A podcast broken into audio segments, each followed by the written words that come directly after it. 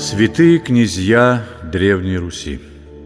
Петр и Феврония Муромские.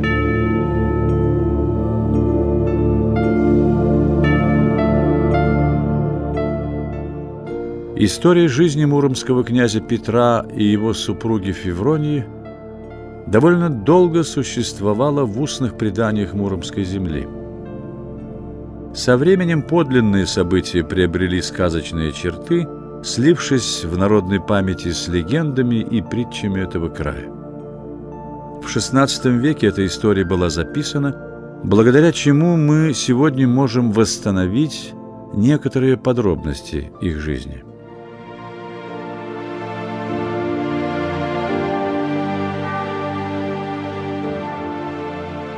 Князь Петр был вторым сыном муромского князя Юрия Владимировича.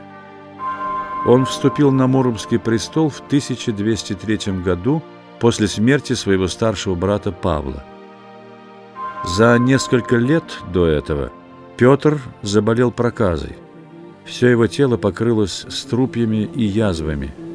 Никто из княжеского окружения не мог излечить его от этой болезни – по приказу князя были разосланы гонцы во все земли с целью найти врача, который взялся бы вылечить страждущего князя.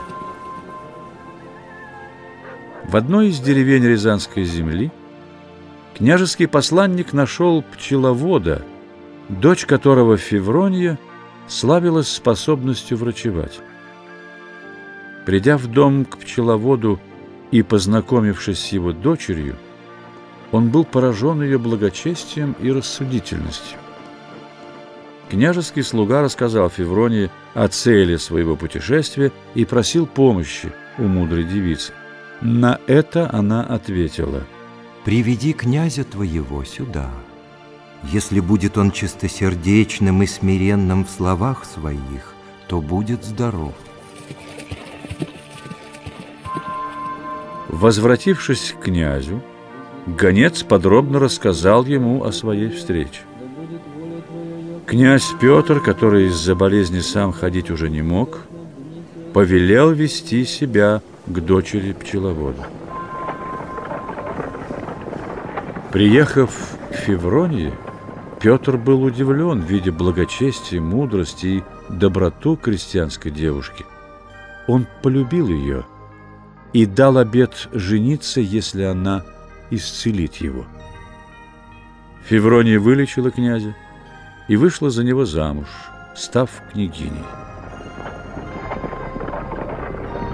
И прибыли они в вотчину свою, город Муром, говорит летописец, и начали жить благочестиво, ни в чем не нарушая заповеди Божьи. Однако бояре и их жены не любили новую княгиню, потому что стала она княгиней не по происхождению своему. Однажды они обратились к Петру с просьбой. «Князь, мы готовы служить тебе верой и правдой, но не хотим, чтобы княгиня Февронья повелевала женами нашими. Возьми себе в жены настоящую княгиню, а эту крестьянку – отпусти с миром, наградив богатством. Князь Петр, кротость и незлобие которого особо подчеркивает древний писатель, посоветовал боярам. «Скажите об этом Февронье, послушаем, что она скажет». Услышав просьбу бояр уйти из города, взяв, что ей будет угодно, княгиня ответила. «Ничего иного не прошу» только супруга моего. Они же сказали, если сам захочет, ни слова тебе не скажем. Петр же предпочел власти и богатству добровольное изгнание. Он не пожелал нарушить обета верности, который дал перед Богом, венчаясь со своей супругой.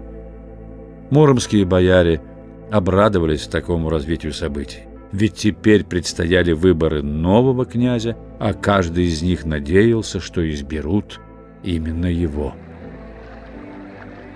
Князь Петр и Феврония отправились из города на ладьях по реке. Что теперь с нами будет? С грустью размышлял Петр, а Феврония, мудрая и добрая жена, ласково утешала его. Не скорби, княже, милостивый Бог не оставит нас в беде. И действительно, через некоторое время их догнали послы из Мурома. Они рассказали им, что бояре, желая властвовать, устроили в городе кровавую распрю. Со слезами умоляли они Петра и Февронию вернуться в свой удел, говоря «От всех бояр и жителей города пришли мы к тебе с просьбой. Хоть и прогневали мы тебя тем, что не захотели принять супругу твою, но теперь раскаиваемся и просим простить нас. Вернись на свое княжение с супругой твоею, мы же будем верно служить тебе и ей.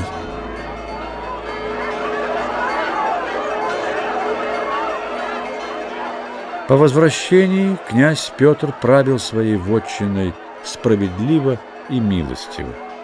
Супруга же его была благочестива и целомудренна, заботилась о попавших в беду горожанах и окормляла монастыри. Однажды княгине надо было переправиться через реку. Лодкой управлял молодой кормчий. Будучи женатым, он воспылал к Февронии блудной страстью. Феврония, заметив это, попросила его. «Зачерпни воды с одной стороны лодки и с другой, и попробуй ее». Он повиновался ей. Тогда она спросила его. «Одинаково ли по вкусу вода, или одна слаще другой?» Он ответил. «Одинаково, госпожа». «Так и естество женское одинаково», — сказала ему Феврония. «Потому напрасно ты, позабыв про свою жену, о чужой помышляешь».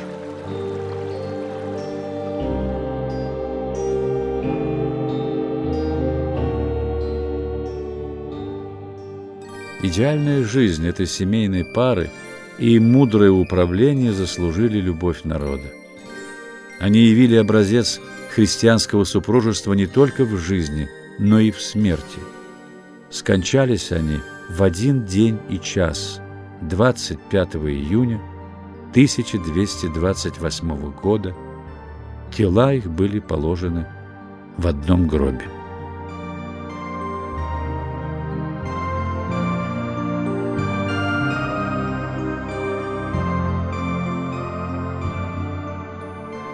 В жизнеописании этих святых нет подвигов воздержания и мученических страданий за веру Христову.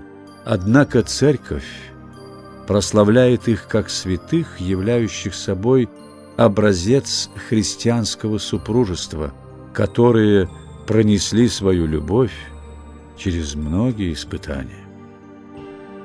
Князь Петр и его супруга Феврония Муромские – ярчайшие личности Древней Руси, своей жизнью отразившие ее духовные ценности и идеалы.